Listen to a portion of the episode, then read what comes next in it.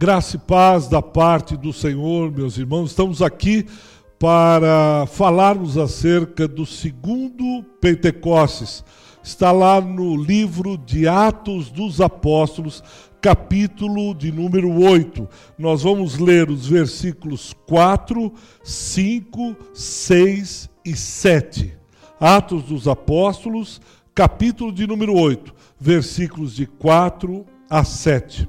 Entre mentes, os que foram dispersos iam por toda parte pregando a palavra. Filipe, descendo a cidade de Samaria, anunciava-lhes a Cristo. As multidões atendiam, unânimes, às coisas que Filipe dizia, ouvindo-as e vendo os sinais que ele operava, pois os espíritos imundos de muitos possessos saíam gritando em alta voz, e muitos paralíticos e coxos foram curados. Que Deus abençoe a leitura e a explanação da Sua palavra. Eu queria ter uma breve oração, rogando a Deus que nos ajude na compreensão das Sagradas Escrituras. Pai, estamos diante do Senhor e da Tua palavra. Pedimos que o Senhor possa nos ensinar, que o Senhor possa nos ajudar a compreender as sagradas Escrituras. Que o Senhor nos conduza e nos ensine sobre aquilo que o Senhor tem no dia de hoje para cada um de nós. É o que nós oramos, agradecidos, em o nome de Jesus. Amém. Amém. Os irmãos sabem que após o chamado primeiro Pentecostes, lá de Atos capítulo 2, como nós acabamos de ler, Filipe é destacado para ir a Samaria. Eles estavam em Jerusalém e Filipe vai para Samaria e prega o evangelho e muitos sinais acompanham a Filipe. Por exemplo, é, a retirada, a expulsão de demônios, ah, também coxos, cegos eram curados, paralíticos andavam, e o evangelho chega em Samaria. Mas eu queria começar com uma pergunta. Quem eram os samaritanos? Quem era esse povo onde Filipe vai para anunciar as boas novas de Cristo? Quem é essa gente que habita nessa região? Então vamos tentar entender um pouquinho da história dos samaritanos. Os samaritanos eram um povo misturado, um povo híbrido. Era, eles eram judeus que foram retirados da sua terra e por conta dos assírios, quando os assírios invadem uh, Israel em 722 a.C., eles misturam, era uma estratégia dos assírios misturarem os povos, a fim de que não houvesse nenhum motim, nenhuma rebelião. Porque se os assírios colocassem todo o povo junto, eles eh, se amotinariam, eles se rebelariam. Então os assírios misturavam os povos e misturando os povos, eles ficavam sem poder de reação. Então foi misturando, foi misturando, foi misturando, e aí ficou um povo miscigenado, já não sabiam mais quem era, a ponto dos próprios judeus considerarem os samaritanos mestiços, tanto racialmente como religiosamente. A ponto dos samaritanos sofrerem graves e violentas, é, violentos preconceitos raciais. Então, quando o evangelho chega à cidade, quando o reino de Deus é anunciado em Samaria, o que Felipe encontra ali é uma cidade extremamente conflitada, hostil, uma cidade tensa havia uma hostilidade muito grande entre judeus e samaritanos, que já se prolongava por mais de 200 anos.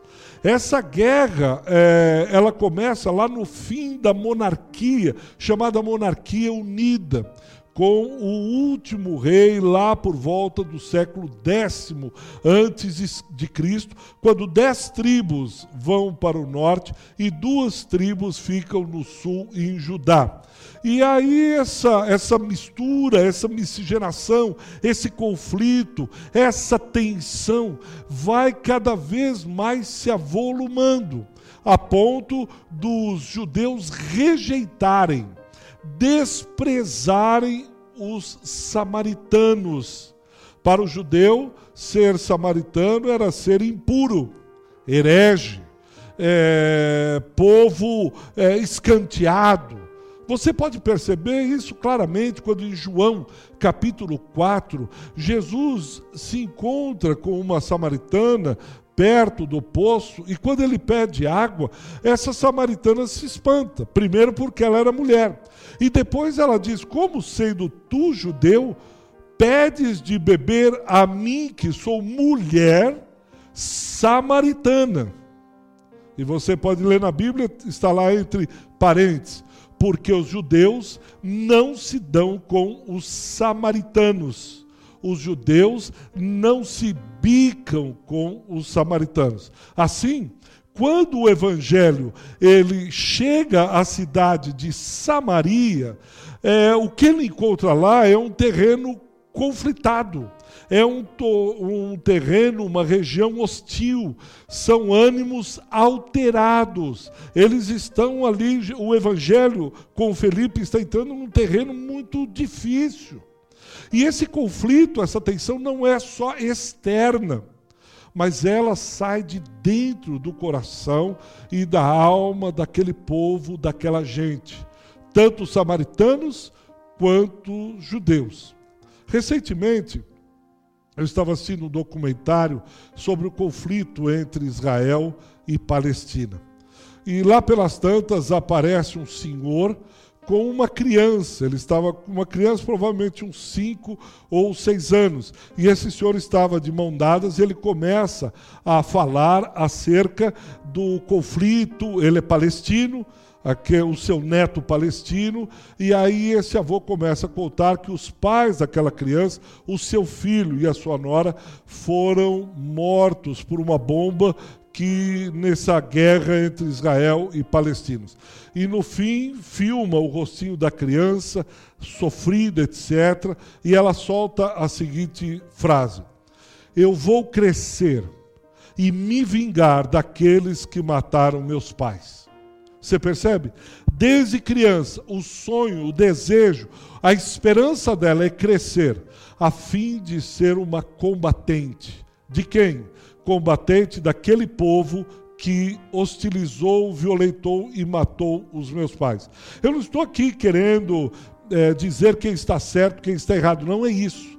Mas você percebe que o conflito, nós estamos falando de Samaria, é um conflito que está externado, mas que começa lá dentro, desde criança, como essa criança palestina. E assim acontece. Filipe entrando, ele vai e entra nesse terreno minado, nesse terreno tenso. E ainda assim, é interessante que no versículo 9 diz que quando o evangelho entra, há grande alegria, como nós falamos na última pregação. Quando o evangelho entra nos lugares, o Pentecostes é derramado, há uma alegria, um gozo, apesar das circunstâncias, apesar dos pesares. Mas aí, por que, que eu fiz essa introdução? Porque foi importante nós sabermos quem é esse povo samaritano. Porque no versículo 9, se você está com a sua Bíblia aí aberta, no versículo 9 diz assim: Ora, havia certo homem chamado Simão, que ali praticava a mágica, iludindo o povo de Samaria, insinuando ser ele grande vulto. Olha que interessante. Ora, havia em Samaria um homem chamado Simão. Ele era mágico, outra tradução diz feiticeiro Outra tradução ainda diz encantador. E diz que através das mágicas, da feitiçaria ou da ilusão, ele impressionava, ele iludia toda a população de Samaria. E ele se dizia, se considerava poderoso, notável. Veja que interessante.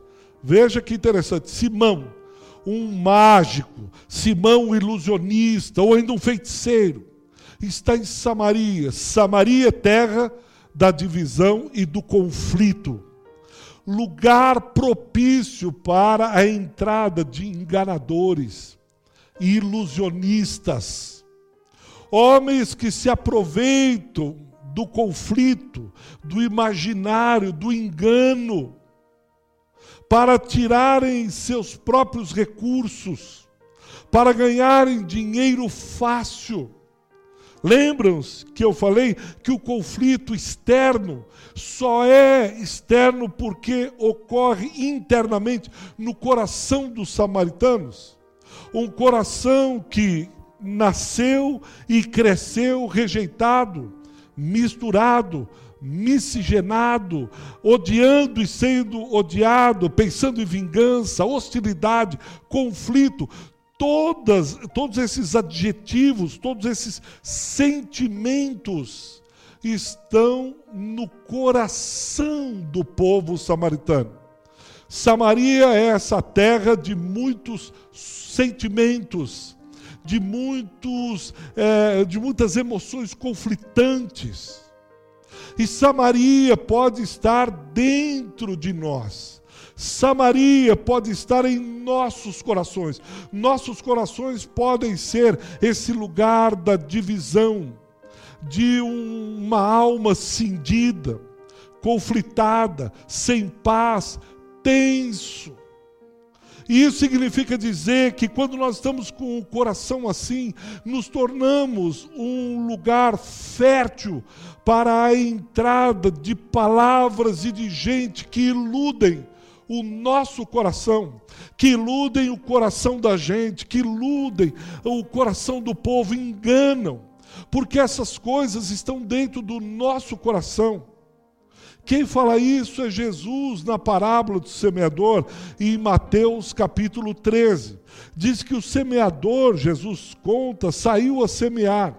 E foi semeado, ou a semente que o semeador jogava, caiu no coração Jesus, mesmo explicando a parábola, diz que o terreno, o lugar onde caiu a semente, seria o coração do homem. Esse lugar seria o interior do homem. E diz que esse, essa semente pode cair em quatro tipos de terreno.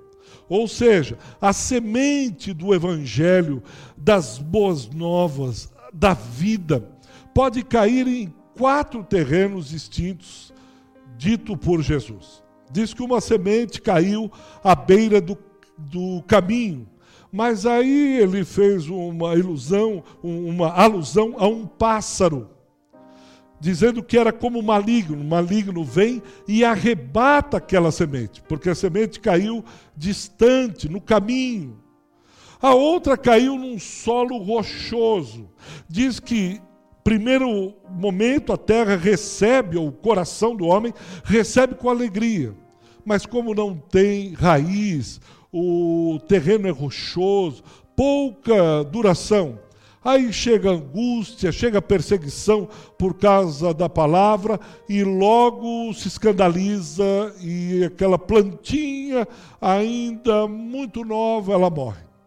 Um terceiro coração ou terreno é aquele que recebe a semente, mas é um terreno cheio de espinhos. E Jesus diz: começa a crescer, começa a ter vida abundante. Diz que os cuidados do mundo, a fascinação pelas riquezas, começam a atrair o coração dessa pessoa e aí elas ficam infrutíferas. Interessante.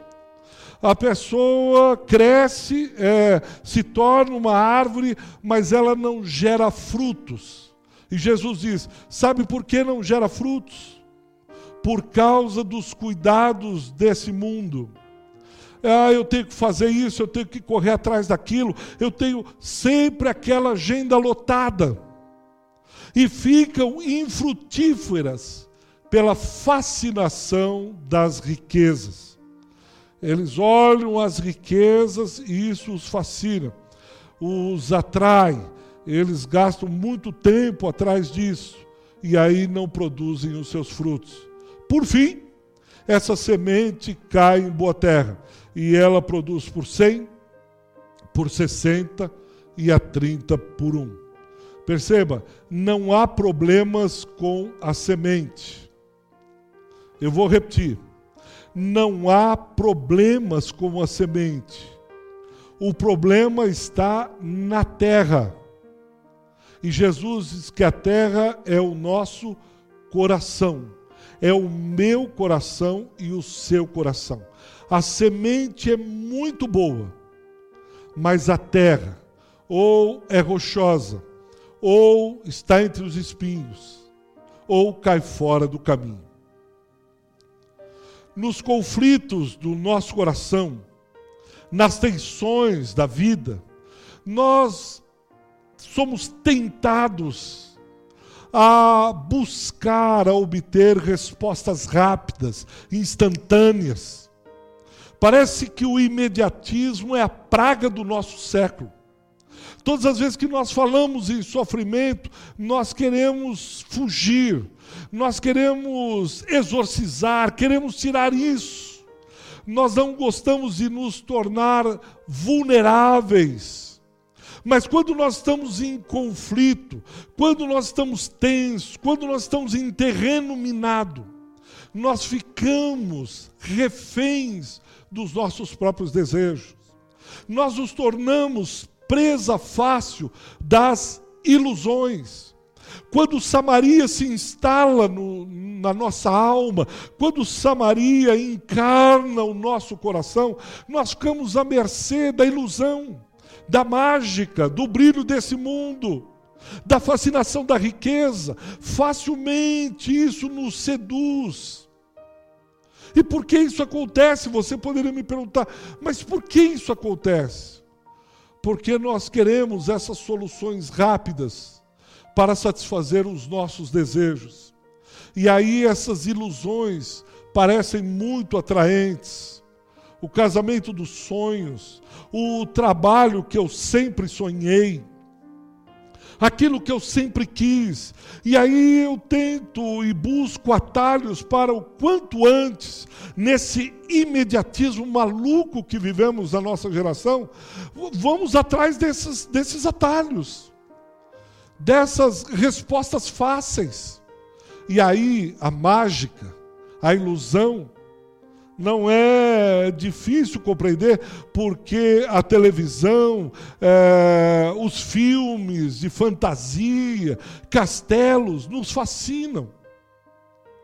Porque esse mundo da ilusão é o caminho mais rápido e fácil para satisfazer os nossos desejos. Nós não precisamos é, ter um relacionamento com um Deus nós não precisamos de um compromisso sério e radical com um Senhor. O que eu quero, na verdade, é me livrar da angústia. O que eu quero é me livrar dessa dor, desse conflito. Basta recitar algumas palavras mágicas, basta falar um, um, um livrinho de santo alguma coisa. Basta ler o livro certo, basta fazer sete semanas da vitória, basta orar com o profeta que mora não sei aonde, e ele faz uma oração forte pronto, o desejo se realiza. Eu vou atrás de ilusões.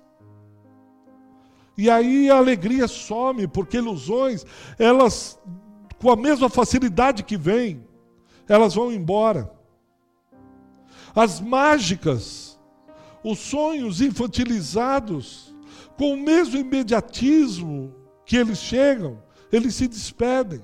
Não é real, é ilusório. Aí você diz: bom, mas se é ilusório, por que tanta gente entrou nessa? Simples. Nós sabemos que não é verdade. Certamente você já viu algum mágico no, fazendo o seu show e ele coloca a mulher dentro de uma caixa e ele pega um serrote e começa a serrar a mulher no meio. Você acredita que ele está serrando a mulher? Você sabe que ele não está serrando a mulher. É um truque, é uma mágica, mas mesmo assim, isso nos atrai, isso nos fascina. Quando o mágico é jogado nas profundezas de um rio, de um mar, e todo algemado, e de repente ele sai, nós sabemos. Quando ele faz um elefante desaparecer no palco, nós sabemos que é mágica. Todos sabem que ninguém vai ficar rico é, encostando numa mesa de jogos, num cassino luxuoso de Las Vegas. Mas Las Vegas continua fascinando e iludindo o mundo. Monte Carlo, o cassino de Monte Carlo continua atraindo. A loteria aqui no Brasil, as pessoas continuam jogando, passam, passam a vida inteira jogando, não ganham e sabem disso. Mas estão esperando o grande dia da sorte, a grande ilusão. Quando nos encontramos, ou nosso coração está como dos samaritanos, fragmentados, misturados, marginalizados é, falta segurança da nossa identidade em Cristo, de quem somos, filhos amados do Senhor, o nosso coração ele é facilmente explorado, iludido pelos simões que andam pelas esquinas da vida, que são apresentadores, showmans dos programas de TV, evangélicos ou não, prometendo ilusões, curas, prometendo um mundo de coisas. Simão diz que pela mágica, interessante isso no texto, ele busca satisfazer o desejo do coração das pessoas. Ele manipula a situação, ele manipula as pessoas ele garante para as pessoas que irá acabar com as facilidades. E aí, terminado o trabalho, ele pega o seu dinheiro fácil e sai vai embora. E ele não só ilude, como ele também insinua ser alguém de grande vulto. Veja isso. Lá no versículo de número 10, este homem é o poder de Deus, chamado o de grande, de grande poder. Versículo 9, insinuando ser ele um grande vulto, um grande homem, o poder de Deus, aquele que pode resolver todo e qualquer problema. Ele tem arraigado no seu coração o poder. Ele faz com que aquele povo não só acredite nas mágicas, como também acredite a ele esses poderes sobrenaturais, entre aspas. Ele faz com que aquele povo creia que ele é diferente, uma espécie de enviado, uma espécie de INRI dos nossos dias.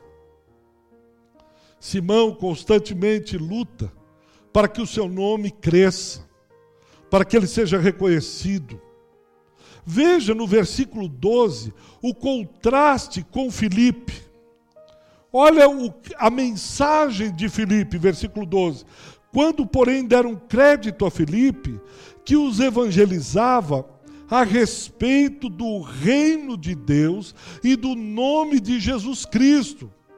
Ele falava acerca de um projeto infinitamente maior, maior que até ele mesmo, Filipe. Não era o seu reino, mas o reino de Deus. Não são as suas regras, mas as regras do reino de Deus. Todo reino tem um rei, e Filipe está proclamando isso. Existe um rei. Eu estou falando acerca do projeto do reino de Deus. Um rei que governa, que dá direção, que dá o norte. E não só acerca do reino de Deus, mas também a respeito do nome.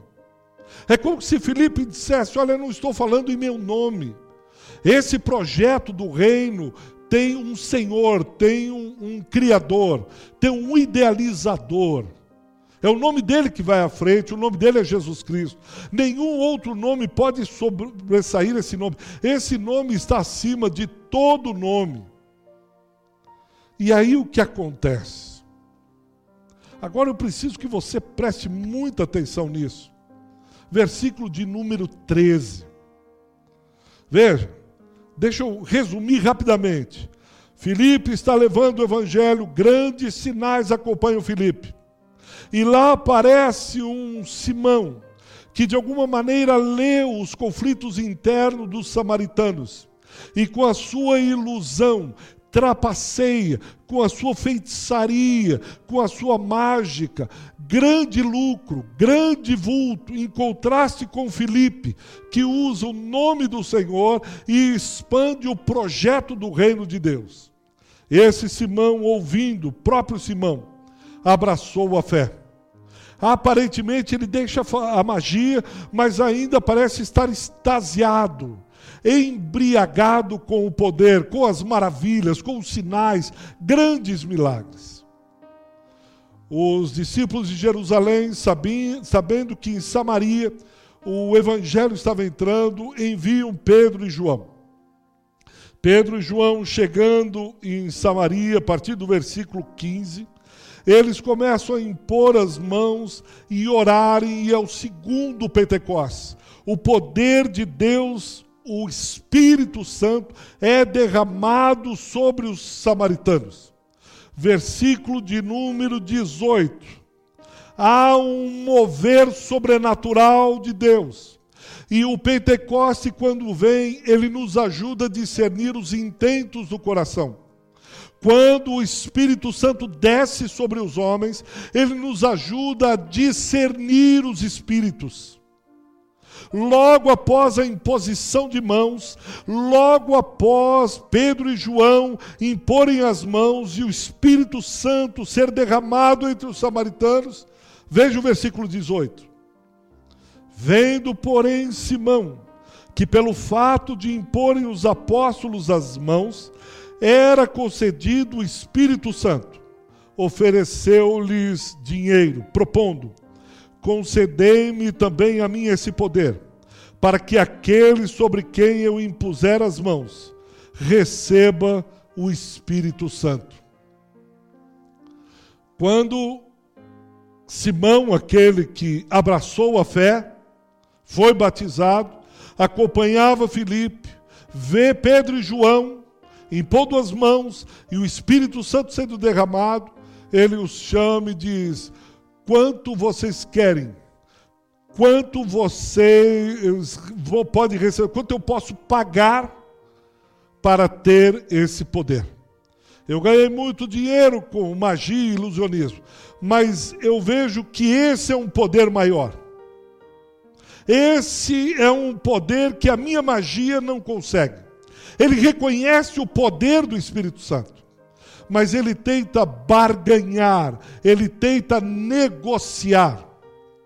Em outras palavras, ele não abandona os desejos do seu coração ele continua com os mesmos pensamentos, ele continua com a mesma, o mesmo desejo, ele continua com as estruturas iguaizinhas. Ele só é um incrédulo molhado. Ele simplesmente é, abraçou a fé, mas não foi transformado o seu coração, porque ele quer, quer comprar o poder que é dado gratuitamente a todos os crentes. Eu fico imaginando Simão tentando barganhar com Pedro e João. Fico imaginando o que passa na cabeça desse homem. Talvez na cabeça dele vinha o luzes, câmera, ação e ele à frente dizendo: "Venham, venham todos". Venham experimentar o poder do Espírito Santo a preços de fábrica. Cheguem-se a mim, venham. Línguas estranhas, poder do Espírito Santo, o que vocês precisarem. Basta deixar a oferta aqui, curas, maravilhas, talvez seja isso que ele está pensando. Pobre Simão, pobre Simão, apesar de ter abraçado a fé, suas convicções mais profundas, o seu coração, a sua alma não foram alcançadas. O poder transformador do Evangelho passou por Simão, mas não conseguiu tirar do coração de Simão o fascínio pelas riquezas, a admiração pelo poder, pelo status, desejando que o seu nome seja um dos mais conhecidos. Alma agitada, fracionada, cindida, perturbada Jesus é claro em Mateus capítulo 9: não se pode colocar vinho novo em odre velho. Jesus está falando, o Espírito Santo, o Pentecostes chega, mas se for os odres velhos, aquele pensamento antigo, aquela vida antiga, aquele velho homem, ele explode, ele não aguenta. Precisa nascer de novo, como Jesus fala a Nicodemos em João 3. O Evangelho tem que passar, o Pentecostes tem que vir e haver uma transformação. O Pentecostes nos ajuda a discernir, nos ajuda a perceber, nos ajuda a ver o mais profundo da nossa alma. Simão quer um poder, mas é um poder mundano, é uma ilusão da carne. O poder de Deus, ele transforma o coração humano. É o poder que resiste ao sofrimento. É o poder de carregar a sua cruz. É o poder do perdão. É o poder de virar a outra face. É o poder de ser um cristão. Mas novamente Simão está à procura dos desejos do seu próprio coração. O problema de Simão não é externo, é interno são suas motivações, suas intenções. Ele quer viver a nova vida em Cristo com os pensamentos mundanos.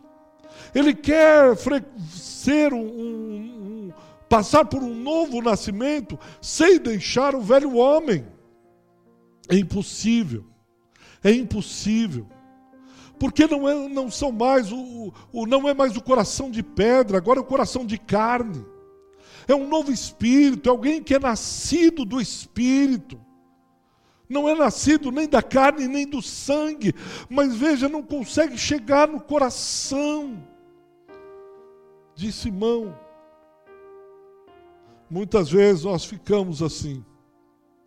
Muitas vezes nós estamos absolutamente conflitados, tensos, guiados por ilusões, distraídos, infrutíferos sem as mãos operosas, porque nós temos uma séria, uma séria crise de identidade, essas confusões de quem somos. Por que eu sou cristão isso acontece? Por que Deus não ouviu minha oração nisso? Por que aconteceu aquilo? E aí nós começamos a flertar com o mundo, como a mulher é, de, de Jó, nós olhamos para trás e dizemos: amaldiçoa-se teu Deus e morre. Nós ficamos é, com o olhar e, e ilusões, e a vida se esvai, e a vida vai. Só mesmo um Pentecostes, um enchimento do Espírito Santo, nos ajudará a confirmar essa identidade em Cristo.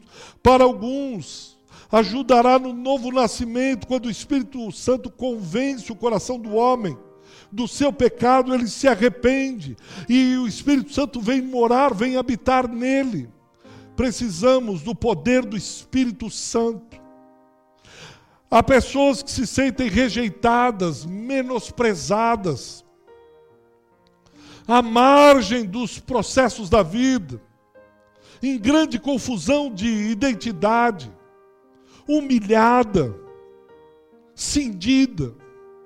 Nós precisamos de um Pentecostes a fim de restaurar a nossa identidade.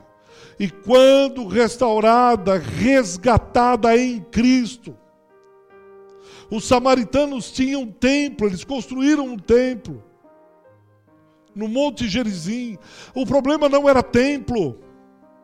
O problema não era externo, o problema era no coração. Pentecostes alcança o coração do homem. Ele prescruta o que está lá dentro do homem. Ele investiga. Precisamos de um Pentecoste.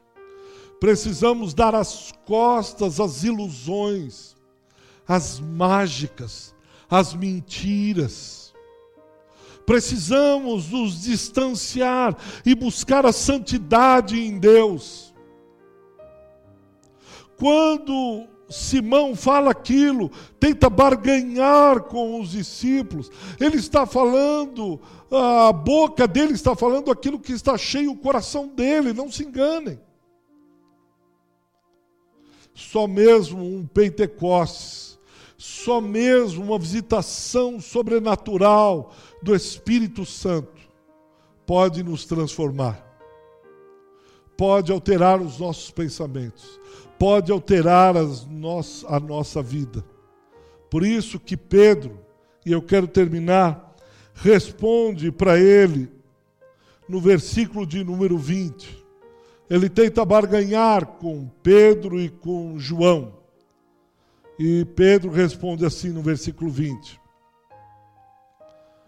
O teu dinheiro seja contigo para a perdição pois julgaste adquirir por meio dele o dom de Deus. Presta atenção agora no 21. Não tens parte nem sorte nesse ministério, porque o teu coração, porque o teu coração não é reto diante de Deus. Qual é a saída? 22.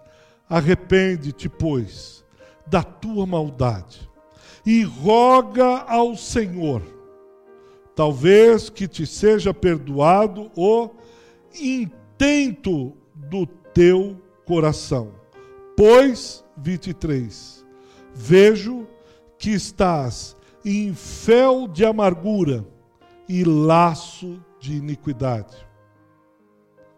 Percebeu?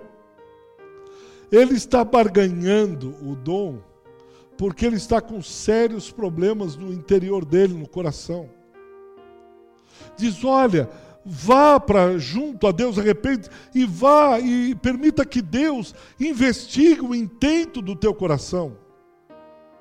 No 23 diz: você está em fel de amargura. Outra tradução diz: você está em inveja amarga. Sua alma está amarga e você está preso ao pecado, Simão. Você precisa ir para o altar, você precisa nascer de novo, você precisa se arrepender, você precisa reconhecer quem você é em Cristo, você é filho amado do Senhor, você precisa compreender melhor o que é a graça. Essas estratégias do mundo não servem no reino do nosso Deus. Essas barganhas políticas, essas barganhas comerciais, esse jogo de poder, esse jogo de dinheiro, não se enquadram nas orientações, nos princípios e valores do reino de Deus. Você agora está em outro reino, Simão. Vá para o altar, busque a Deus, Ele pode lhe ajudar, Ele pode fazer algo por você. Vá lá ele ainda tenta terceirizar a oração, dizer: então ore por mim para que nada disso me aconteça. E Pedro diz: Olha, eu posso até te ajudar em oração, mas esse é um problema que você tem que resolver. Você tem que ir para o altar, se arrepender, pedir a Deus. E você pode me dizer, pastor, qual a palavra de esperança? A palavra de esperança é que busque a Deus enquanto se pode achar. Ainda é tempo. Se arrependa, abra os teus ouvidos no tempo que se chama hoje. Ainda há esperança. Ainda há um olhar para os céus, crendo que eles se abrirão e o Espírito Santo vindo, nós podemos discernir os intentos, os laços de iniquidade, a malignidade do nosso coração. E eu queria orar por você agora. Eu sei que essa palavra pode ser dura nesse momento. Puxa, pastor, eu, eu precisava de uma palavra que me levantasse, eu precisava de uma palavra que, que me fizesse sair pulando. Mas é exatamente isso que eu creio que Deus tem para você. Mas para que isso aconteça, o vaso precisa estar nas suas rachaduras, eh, nas suas quebraduras, precisa estar é, completamente é, arrumado, porque se quando chegar o Pentecostes, se tiver rachaduras, fraturas, se perderá. Por isso, a alegria, a esperança, porque Deus está cuidando do seu vaso. Deus está cuidando de você, dizendo: Eu quero derramar esse Pentecoste sobre a tua vida, mas há algumas coisas no coração que precisam ser curadas, que precisam ser tratadas, que precisam ser revistas. E é isso que Deus está desejando, que eu e você, juntos, vamos em direção ao altar dizendo: Deus, como é que está o meu coração? Deus, eu desejo, almejo esse Pentecostes, mas eu preciso que o Senhor me ajude a tratar. Que o Evangelho possa entrar e transformar a minha alma, o meu coração. Verdadeiramente eu seja um seguidor de Jesus. Pai, nós rogamos que o Senhor nos tome pela mão e nos conduza ao teu altar. Ajuda-nos a prescrutar, juntos com o Espírito, guiados pelo Espírito, aquilo que vai em nosso coração. Nós não queremos ser transformados por fora, nós queremos ser transformados a partir de dentro. E essa palavra nos enche de esperança é o Senhor dizendo que ainda aposta, que essa família pode ser restaurada, que esse homem, que essa mulher, que esse esposo, essa esposa, esse filho ainda podem ser mudados, podem ser alcançados por esse evangelho cheio do Espírito Santo, da unção e do poder que transforma vidas, cura pessoas que o Senhor ajude esse meu irmão, ajude essa minha irmã, e que eles se encham de esperança, de que o Senhor é com eles. Eu oro em nome de Jesus. Amém.